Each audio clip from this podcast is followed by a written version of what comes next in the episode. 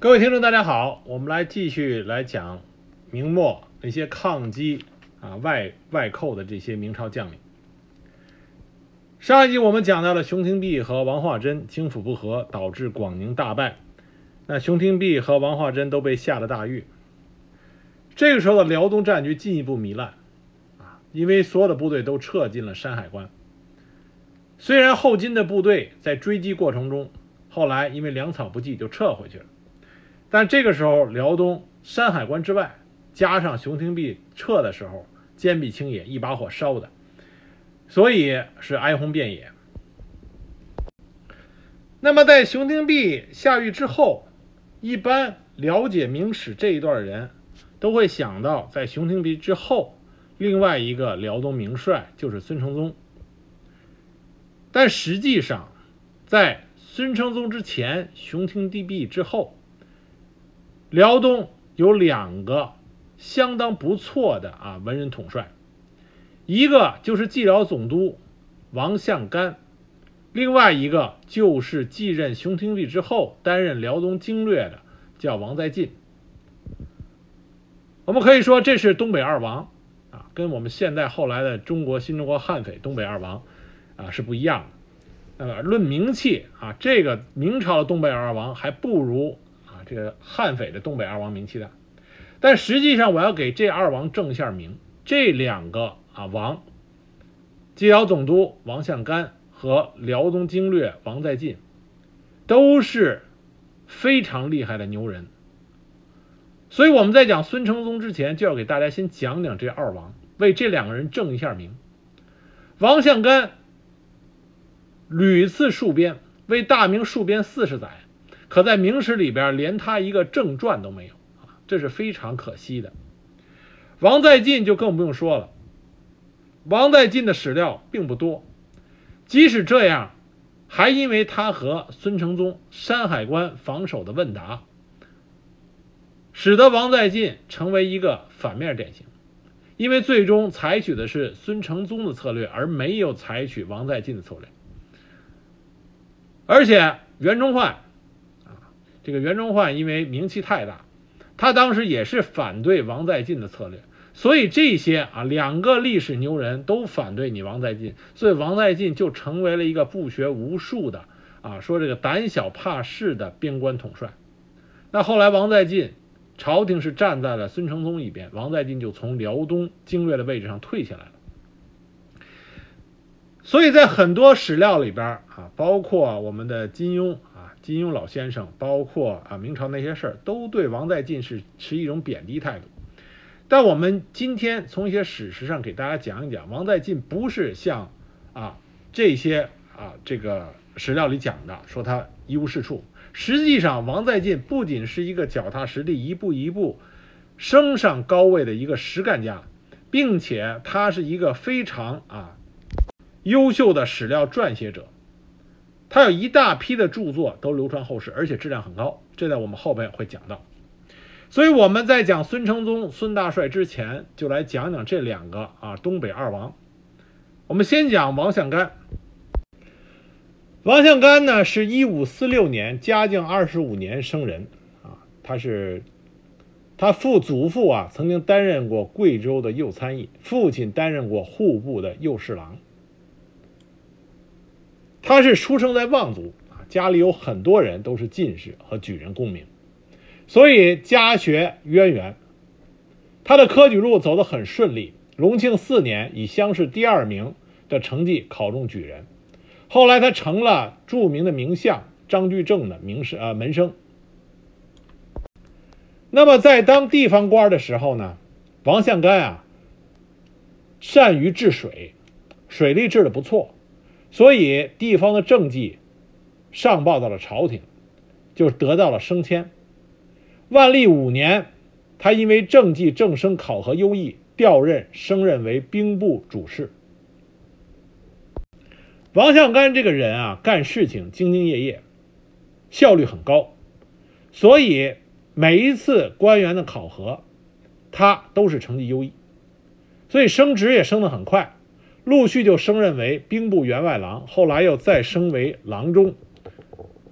在兵部的这段时间里，他就开始接触全国，尤其是边疆的防务，这为他之后四十多年戍边打下了坚实的基础。但是很快，王相干他的仕途就出现了波折。这是在万历十年，他的恩师张居正病故。张居正这个人呢，虽然是大明的名相，但是在他在位的时候啊，啊，他属于那种啊自己一个人说了算。言光御史这些明朝专门弹劾别人的这些文人呢，被他压制的很厉害。而张居正这一死以后，被他压制的这些言官御史就纷纷跳起来啊，弹劾他，说他弄权，说他是大权独揽。那万历皇帝对张居正也是颇有微词。这个时候，王相干呢，他觉得张居正的改革有功于大明社稷。所以他不愿意和这些人落井下石，再加上张居正跟他有师生之谊，所以王相干这个人呢，当时就沉默不语，不加以评论。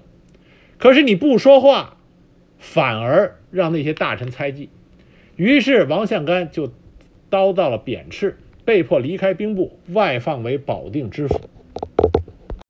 在当保定知府的时候，王相干干了一件事情，就可以借可见王相干这个人他的办实事能力很强。当时保定府粮食大丰收，所以市场上供应充盈，粮价就快速的下跌。这粮价快速下跌，就会出现谷贱伤农啊，农民们粮食卖不出钱，他们的这个生呃利益就会受到损失。王相干这个人呢，为了维护辖内这些百姓的利益，就借调了官府用于购马的一万多两白银，分发到下辖的州县。让他们以平价来收购粮食。那么次年粮食价格上涨，官府通过出售陈粮，这样不仅让农民损失减少，同时官府还赚了一些外快。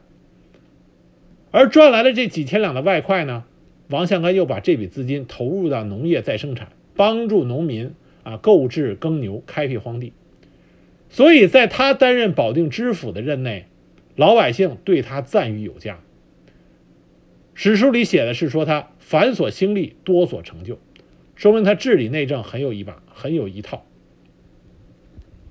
万历十七年，王相干受到朝廷赏识，调任为山西右参政，分守驻扎于啊这个宣府，负责北疆的防御。自此，王相干就开开始了长达四十年的守边生涯。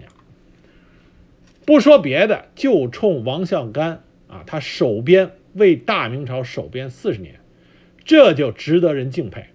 他一直到将近八十岁还在辽东镇守。所以，但凡说王相干啊这不行那不行的人，想一想，一个能够在边疆艰苦的环境内坚守长达四十年的，就这份苦劳就值得我们敬佩。那么，当王相根到达宣府的时候，宣府是当时明朝九边重镇之一，宣府主要防的是蒙古人。那这个时候是个什么状态呢？明朝啊和这个宣府应该算是西部啊西部边疆，因为东部边陲辽东那边跟蒙古辽东的蒙古人、蒙古各部还有后金女真都是战火连连，所以明朝大部分的方针认为西部啊。尽量以安抚为主，所以就形成了独特的这种赏银制度啊。我们后边会具体讲赏银制度怎么回事那么当时赏银呢，那就跟给蒙古人发工资一样。那么我们都知道，工资这个年年得涨啊，一旦不涨，这底下就开始有怨言了。所以同样的道理，明朝给蒙古人的赏银每年每年都要增加，那逐渐上就成为一个沉重的财政负担。当时户部尚书很为难，想削减赏银的数额，但是又怕引起蒙古部落的不满。一旦战事重启，那之前的努力都白费了。这个时候怎么办呢？那谁出场了？就是王相干。很多人在评价王相干的时候，就说王相干这个人，他戍边，感觉他戍边的时候就是风平浪静，跟边疆的少数民族没有任何大的战事。那很多人就说他胆小怕事，光会给钱啊，不会说这个立军威什么的。这些说法啊，我认为都是不对的。为什么我说都是不对的呢？不是说你给钱，少数民族就不打你了。光给钱是没有用的，因为你越给钱，他要的越多。每个人都是贪婪的，更何况少数民族，他更贪。你只会给钱，这个绝对不会长久的。他越要越多，当你给不起的时候，就开打。王相干能够在戍边四十年中基本上没有大战，这说明他不是一个单纯只给钱的人，他一定是一个恩威并重的人。善战者不战而屈人之兵，这是兵法的上策。什么意思？就是说，真正会打仗的人是不会出现啊，动不动就打仗的。打仗是劳民伤财的。所以，王相干实际上是个很厉害的牛人。不能因为他不和少数民族打仗，就认为他是没有能耐的。当时，王相干怎么解决了这个赏银？不仅不涨，反而要削减这件事情的呢？很简单，首先情报，他派遣着少探进入到蒙古部落内部，掌握他们之间的矛盾和纠纷，有的放矢，各个击破，拉一批打一批，啊，你看这跟李成梁的策略是完全一样，这一定要让少数民族不能团结起来。那么他绝对是恩威并举，他怎么做的呢？他把这些部落首领们齐聚于啊，叫了一个地方，叫是是他的一个驻守的城市的一个一个广场这样的地方。他聚集召集这些部落首领们都齐聚于此，一面呢则以旧约，就拿原来旧的合同说；一面呢小以大义，啊说你们这个要钱有点多了，我们要想办法减一点。谁能够跟我们一条心，接受这个条款？我们认为是朋友，还可以继续给你们钱。当时在聚集这些部落首领的时候，他一边啊，史书上说啊，史书上说，在市台之旁有银如雪，有军如云，什么意思呢？一边放着钱，白花花的银子，一边是整齐的部队。这很简单意思，听我话拿银子走，不听我话我拿兵打你。所以当时的少数民族呢，这些首领们一看，啊，还是赶紧和这个明朝官员达成协议，重修盟好，继续交易。钱少点没关系，别打我就行。所以就这样，在恩威并重的情况下，王相干就把赏银过多这个事儿给解决了，降低了每年的赏银数额，让兵部。节省下来了一大批的开支，这个在史料里是有记载的。当时宣大总督和巡抚一起上奏书，为王相干请功。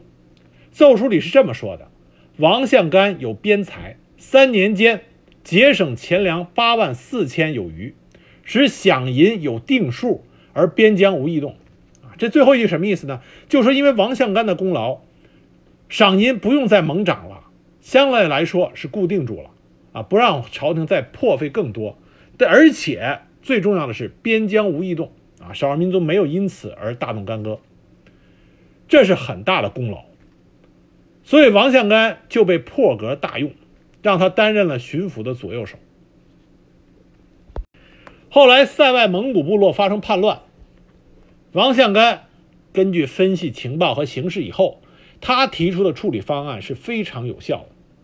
他是双管齐下，凡是受胁迫而叛乱的部落，关闭互市贸易，断绝他们的经济来源，用经济手段迫使其屈服。对那些领头作乱的善战的部落，先集中兵力激其锋芒，让他知晓明朝部队的实力，然后再告诉他，你只要放下武器投降认错，我们就宽容你的。罪责，这样可以让这些部落感恩戴德。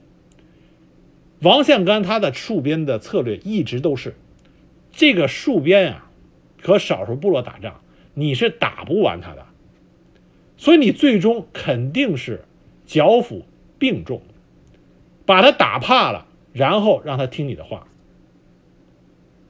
因为你是剿不完的。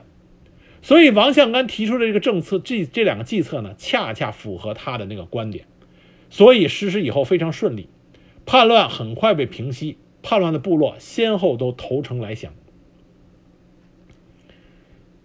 王相干他手边是以固守安民为出发点，不求显赫战功，奉行以和为贵的原则。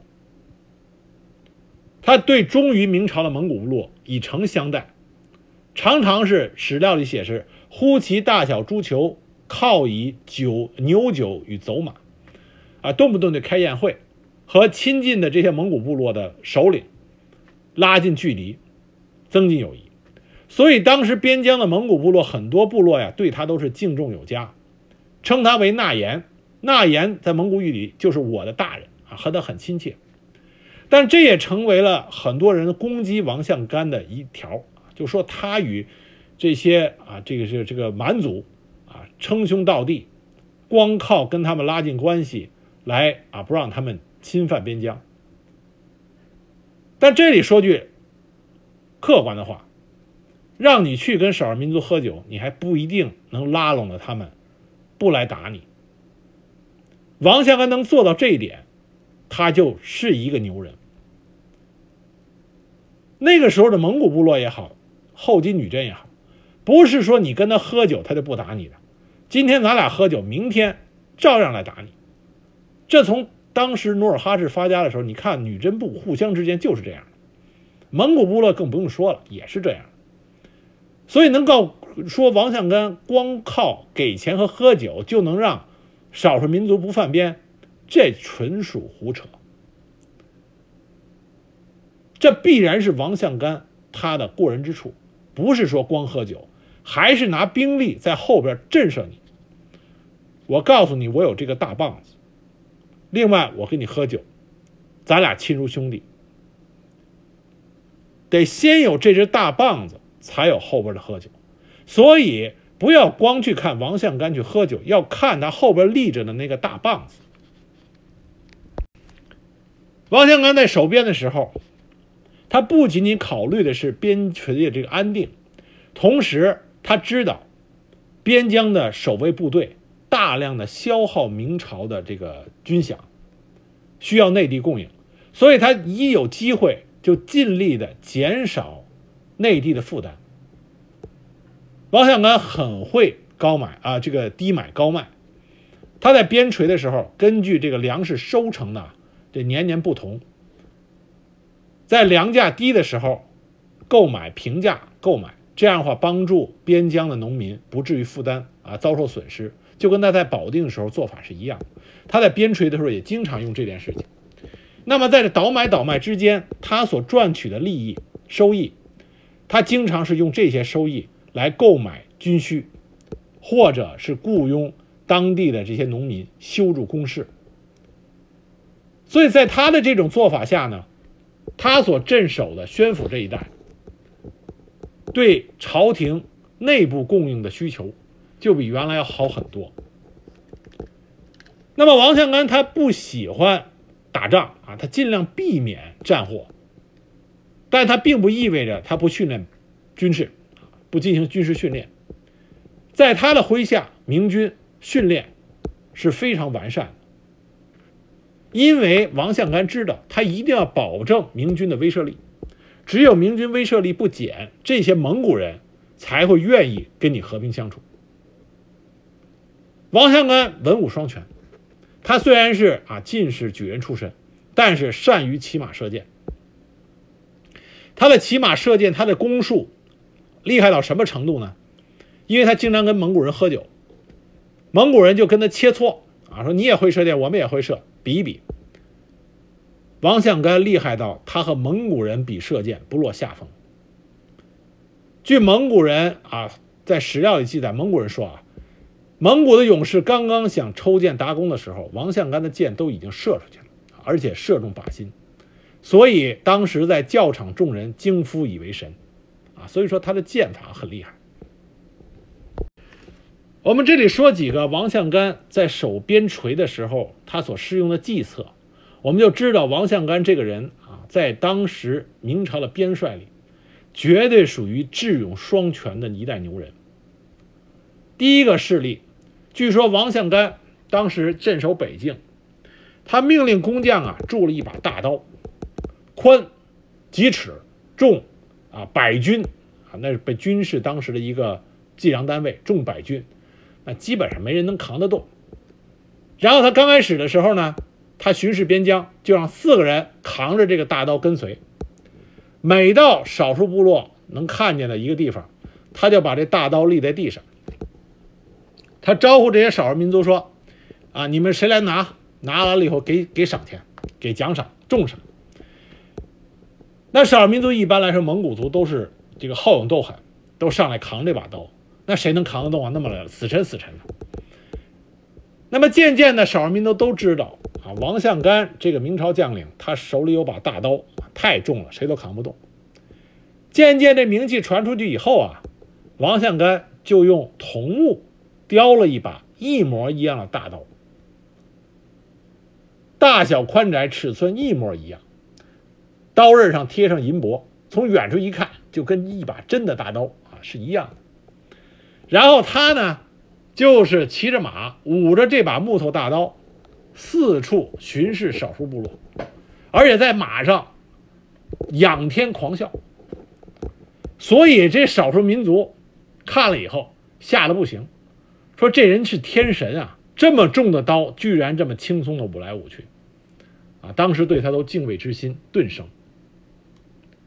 另外一件事，他在边关外边插上芦苇作为边界，横斜十余里，形状像篱笆。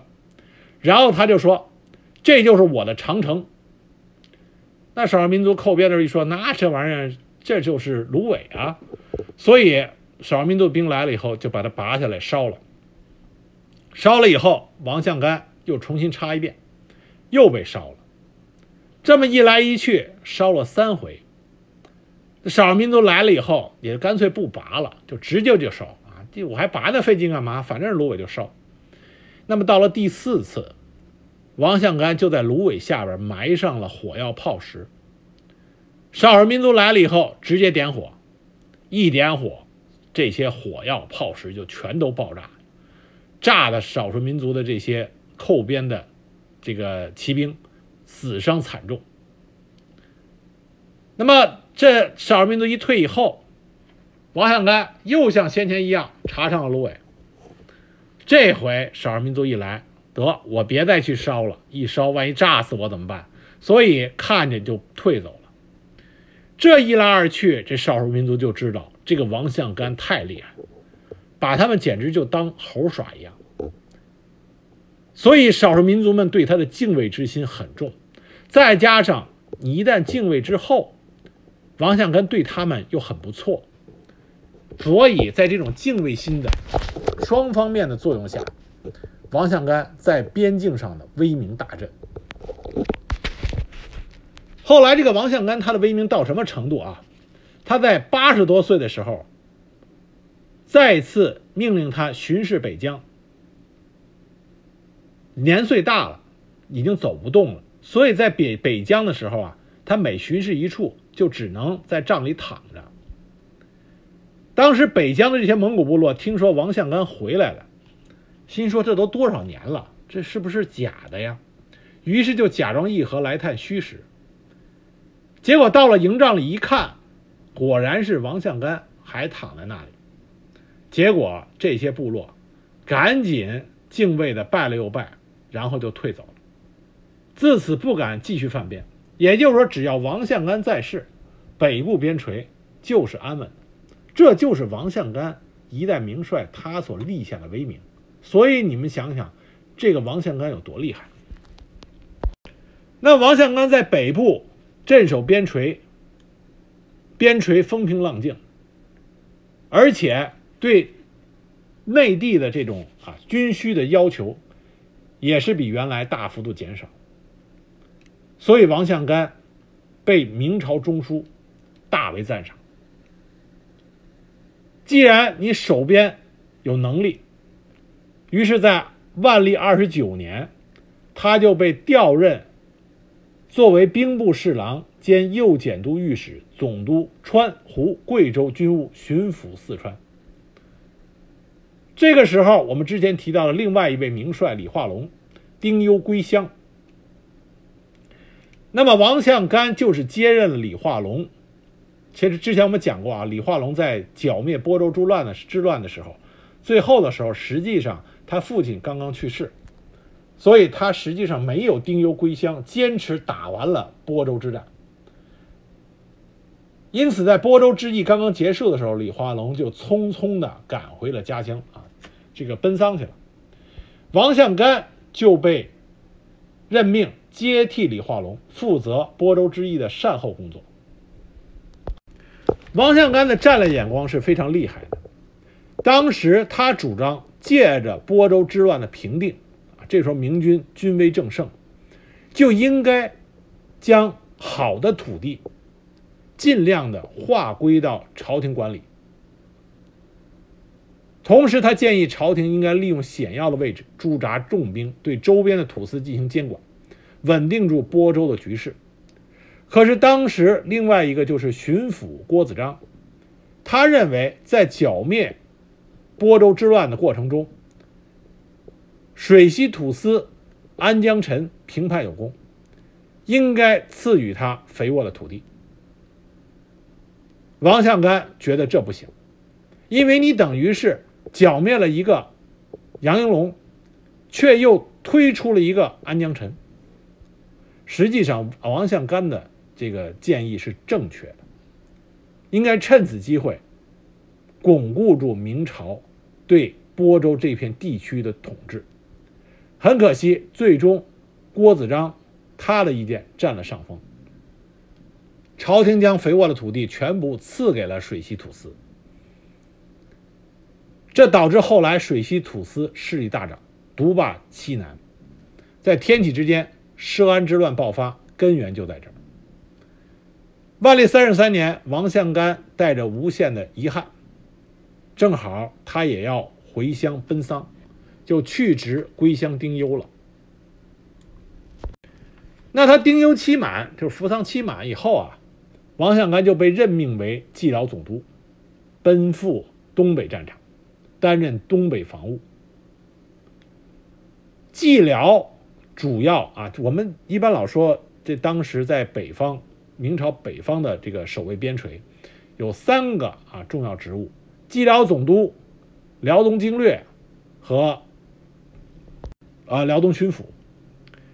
蓟辽总督他负责的是山海关以内啊，蓟就是现在河北一带啊，就是山海关、河北啊这一大片，所以蓟辽总督主要防范的是东北方向的蒙古部落。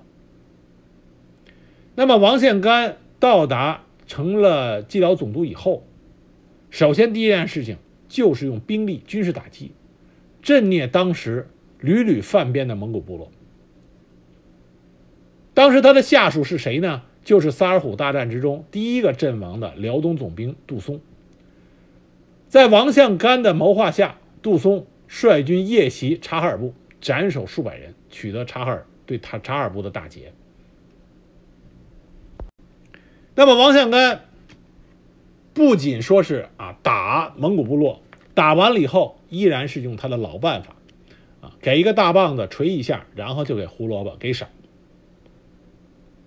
在他的这种非常有效的手段下，蓟辽边防得到了迅速的改善。那么蓟辽边境就出现了和平的局面。和平局面出现以后。王向干马上开始整顿民心，治理地方的内政，使得在和平局面下，整个地辽啊，它的下辖管辖下的环境，这些州县，在内政上得到恢复，可以补充军队的饷银，民心和军心迅速的稳定。王向干如此能干。万历三十九年，他晋升为兵部尚书兼督察院右副都御史。次年被调回北京管理兵部。当时在主管兵部的时候，王相干给各地边陲啊、边府发了个发了这个意见。当时在他在他的这个信件里是这么写的：他说，设法分别是以威德，小以祸福。如祸不峻，协调及各处营兵及四府乡兵分路并进，一举而歼灭之可也。所以不要老说王相干四处是跟人和平和平，只是跟敢呃只是会跟少数民族搞这种啊这种绥靖政策，不是这样的。你看他这番话里说的很清楚。以威德，小以祸福。我告诉你啊，你听我的话，我会对你好。但是后边还有呢，如获不峻。你如果不听我的话，一举而歼灭之可以，我就一把把你给剿了啊！所以这是典型的恩威并重的政策啊，行之有效。万历四十一年，吏部尚书离职，王相干受命监掌吏部，这样他就是属于日益的权势变重啊。因为又是执掌兵部，又是执掌吏部。这个时候，大明王朝的那批啊，老是上蹿下跳的言官们又出场了。谁日益权重，谁就成了言官们的靶子。那这些言官就开始上书弹劾他，说他任人唯亲，并且讽刺他手边无开拓之功，啊，说你手边连开疆扩土之功都没有。所以这些就是根本是文人。什么都不懂，在那胡说八道。王相干呢，数次上书自辩，但始终难以平息非议，所以就心灰意冷，请求去人去职。啊，我不干了。万历帝屡屡下诏挽留，最后也没办法，就以患病为由让他回归故里。那王相干回到老家闲住数年，可是这个时候明朝的边疆局势越来越恶劣。朝廷对他也是越来越想念。天启元年啊，明熹宗继位，这个时候萨尔浒之战已经完啊，已经发生了，辽东战局迅速恶化。那明熹宗就想起了曾经驻边多年的王相干。这时候王相干多大了呢？七十四岁。以七十四岁的高龄，王相干又一次去当蓟辽总督。这个时候的辽东守军屡遭败绩，军备不足，士气跌到了谷底。王相干一上任就上书朝廷，提出要构建三道防线：第一道防线冀州，直接保障京师安全；第二道防线山海关、居庸关连接关内关外；第三道防线广宁，这是对后金直接的防线啊，最前线。那么，王相干提出的这三道防线，实际上切合实际的。在萨尔浒大战，那么之后，辽东三战，再加上啊，这个现在主要是刚刚发生了辽东三战。那么在这个时候，明军的的确确要守。为什么这么讲呢？很多人在讨论这个时候明朝的战略方针的时候，忽略了一点：任何一个地方。经过几次大败以后，军心是不稳的，士气是低落的，军纪是很差的。再一个，长期的这种战乱，本来辽东的老百姓是以明朝大明王朝，啊，这是自豪的，认为我是天国之邦。那么，你本身认为自己是天朝，但是却被少数民族屡战屡败。这时候，这时候的老百姓，他认为。你的这个大明朝对他们不能再起到保护的作用，民心已经开始离背。所以这种情况下，不是说你光从部队实力、光从地势这些特点、光从地形上啊，从这些来分析说，那大明还有一战之力。但实际上那些软条件、软件的条件已经完全对大明不利了。这个时候只有守，只有当你守了以后，守住了。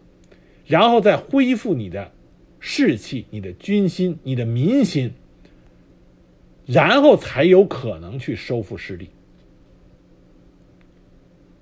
所以现在来看无论是熊廷弼王向干包括后边的后边的这个孙承宗他们实际上都是一个大的策略方向。先守守住以后再图其他。只有一个人只有两个人在那个时候提出来啊，几年之内，几年之内平息辽东。两个人是谁呢？第一个是王化贞，我们不用说了，广宁大败。第二个人是谁啊？请大家注意，第二个人就是袁崇焕。这是袁崇焕最后被冤杀的重要原因之一。大明那个时候的主要战略是先守，守过去以后，休养生息好了以后，才能够进一步的去攻。所以这时候王向干提出的三条防线是非常的深知战略的老成之道。但是这三道防线中有一个隐含的前提，就是漠南的蒙古一定要配合。袁崇焕后来为什么会被冤杀？一个很重大的原因就是皇太极绕过了山海关，直接是直奔京师。他为什么能这么做呢？就是因为漠南蒙古站在了他的一边。所有那些去苛责、去说王向干不应该和蒙古人搞这种啊和平共共处的这种啊，相当于对少数民族。绥靖政策，凡是攻击这一点人，你就根本不明白大明王朝在那个时候他的困境。有很多事情啊，我们是要看啊，从表面现象看本质。后金聪不聪明？努尔哈赤、皇太极，这都是一代人杰。为什么我们在看清史中宣部啊，我们的这个呃媒体在？演清朝的时候，专门为什么一次一次的在演孝庄皇太后的这个事迹，孝庄秘史也好，这那个好，很多关于孝庄。但是孝庄皇太后来自于哪儿？来自于蒙古。后金、努尔哈赤、皇太极、多尔衮这些一代人杰都非常重视和蒙古人搞好关系。为什么？就是因为他们都知道蒙古。是不是站在后金这边起掉了至关重要的作用？所以王向干去和蒙古部落搞好关系，这是绝绝对对的高明之处，绝对不是他的短处。至于说蒙古当时的漠南蒙古能不能帮助明朝去打后金，这是结果。但是做这件事是一定要做的，哪怕他打不过后金，但他不能站在后金那边。如果漠南蒙古诸部站到后金那边，山海关形同虚设啊。王向干在给朝廷的奏折里说过：“东江已不宁，西江不可失，不能两线作战。”所以王向干努力地稳定住了明朝与蒙古部落的关系。笼络蒙古部落首领，保障明蒙边境的安全，使得辽东可以无后顾之忧的直接对付后金女真。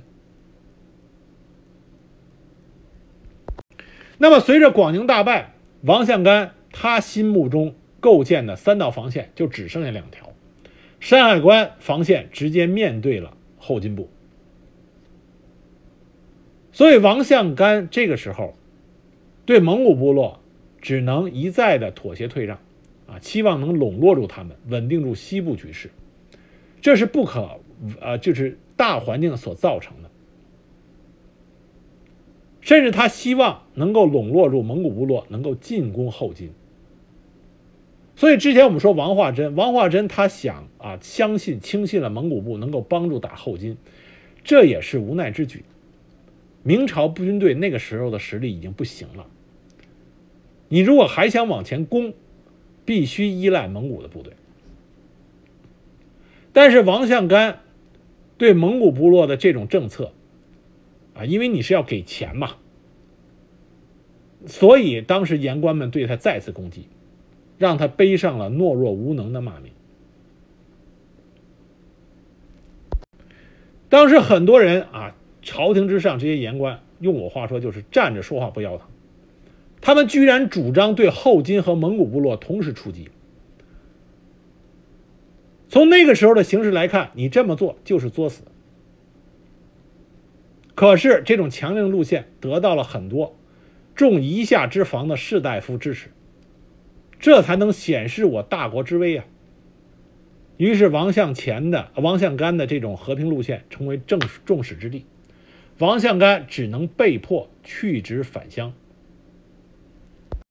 天启七年，蒙古察哈尔部因为使者被明军杀死，出兵围困大同镇。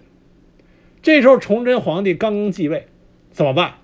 辽东兵势正急，这个时候大同又出这个事儿，当时是火烧眉毛。蓟辽都师袁崇焕举荐崇祯皇帝以相干以累加少师兼太子太师，命仍故官总督宣大山西军务军务。王相干以年过八旬八十多岁的高龄啊，开始了他人生最后一段的守边生涯。他当时进京觐见了元崇祯帝，他说。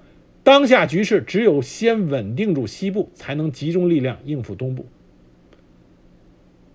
他的分析是非常正确，崇祯皇帝也认可了，就将安抚蒙古的任务全部交给了王相干。王相干到达宣大前线以后，马上和蒙古的林丹汗联系，林丹汗联系，商定了赏额赏银的数额，订立协议，避免明朝与察哈尔兵戎相见。可就在处理给察哈尔款款赏啊、奖赏银啊这个时候，大同巡抚张宗衡又跳出来，跟王相干不对付。这个大同巡抚坚决主张讨伐。王相干的意思就是说，你现在辽东已经战事糜烂，要全力支援辽东，你在这儿再一开打，怎么怎么得了？可是两个人依然是争执不下。而朝堂之上，大部分的言官御史啊。也都是很多人支持张宗衡啊，不能不能跟蒙古人和谈，一定要惩罚他们。崇祯皇帝这个时候犹豫不决，难以抉择。而八十多岁的王先王啊王相干这个时候已经身心俱疲了，这可是个八十多岁的老人呐，他已经没有力量再去争论下去，所以他以年老有病为由请求致仕。于是。崇祯帝就允许他，啊告老还乡。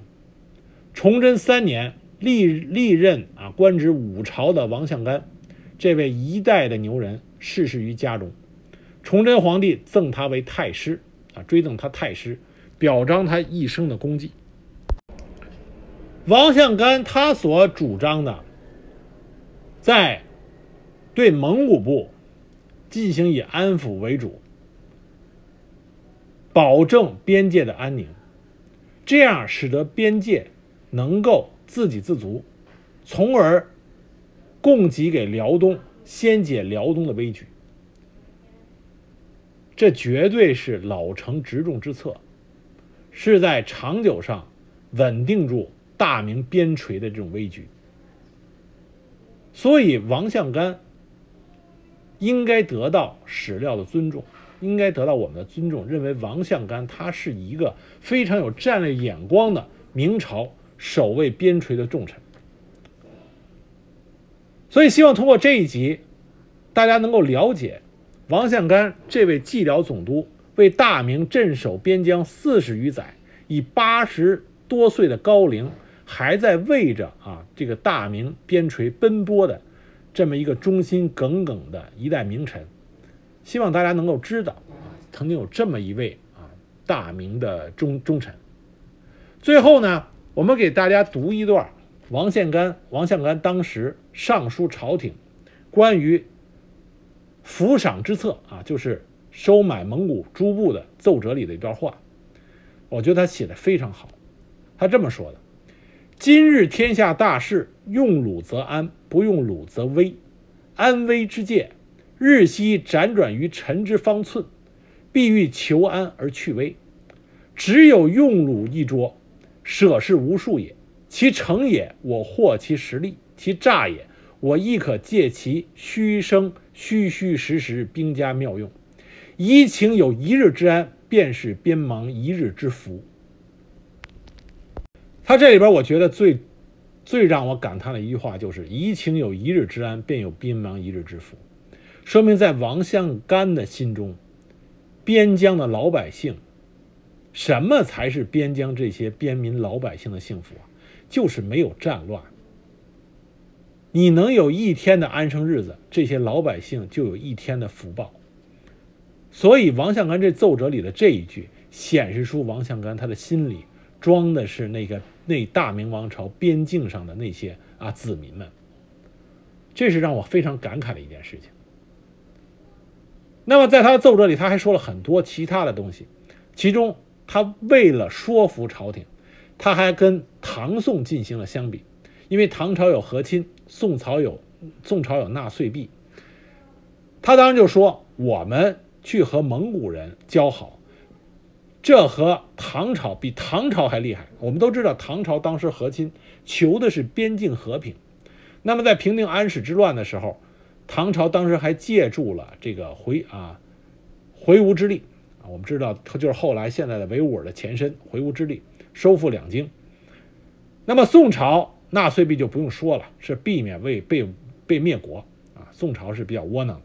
那么。王相干在最奏书里写的：“我们和蒙古人搞关系，比唐朝还厉害。我们是想干嘛呢？是以夷攻夷。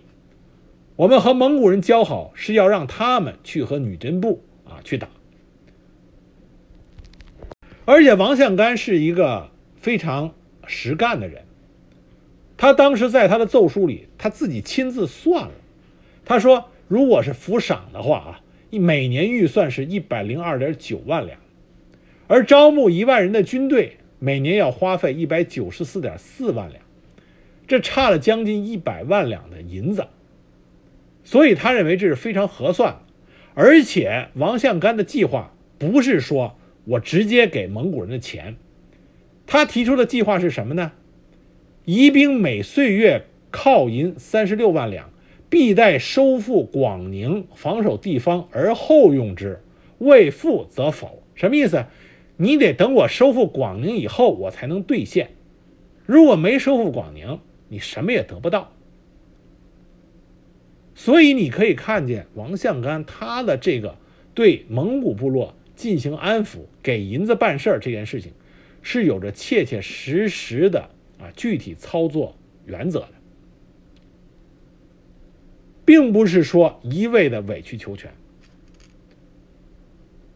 所以在很多人抨击王相干他这种懦弱怕事、胆小怕事、不兴兵革，批评他这些，请大家看一看他具体的奏折，看一看他具体的阐述自己的想法的过程，不是说只有立下战功、赫赫战功的那才是守边名帅。像王向干这样，有整个全盘的战略计划，并且把边疆的休养生息、边疆子民们的啊福祉放在心上的这样的边帅，才是真正的啊古拱大臣，才是真正的国家栋梁。所以大家可以通过这一集，好好的了解一下啊这位明朝。边疆的重臣王相干。下一集我们讲讲另外一个人，就是王在晋。那么这二王，我们要用两集来给大家讲，让大家能够充分的认识到，这两位为明朝的边疆守备，尤其是辽东战士，也做出了同样啊这个伟大贡献的呃名帅。我们最后再补充一个啊，这之前讲的时候忘讲了，是另外一个王献王相干所做的啊，这个造福造福百万人的一个福祉，就什么呢？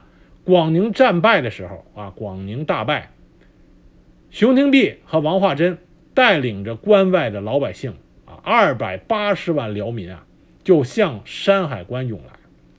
这个时候，蓟辽总督王向干。在没有申报朝廷的情况下，毅然决定开关放人。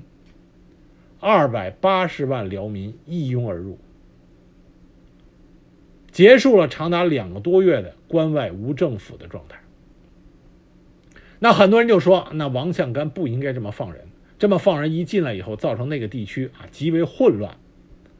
但是想想，你能忍心看二百八十万明朝的辽东子民就这么在关外啊自生自灭吗？所以为这件事抨击王向干的人，可以说没有任何的怜悯之心。王向干，这从另外角度充明充分说明，王向干这个明朝的边陲重帅，心中是以人为本，以边民的福祉为他心中最重。当时为了放这近三百万人入关，山海关关门为之不闭者四昼夜，四天四夜没关城门。这是极大的壮举，也是有要有极大的勇气。就冲这一点。王向干就应该在明史里边被牢牢的记住，并且称颂。那明史没有做到，我希望但凡知道他的这个事迹的人，能够记住这个以老百姓、以边关子民为心中最重的这个明朝的边陲重臣王相干。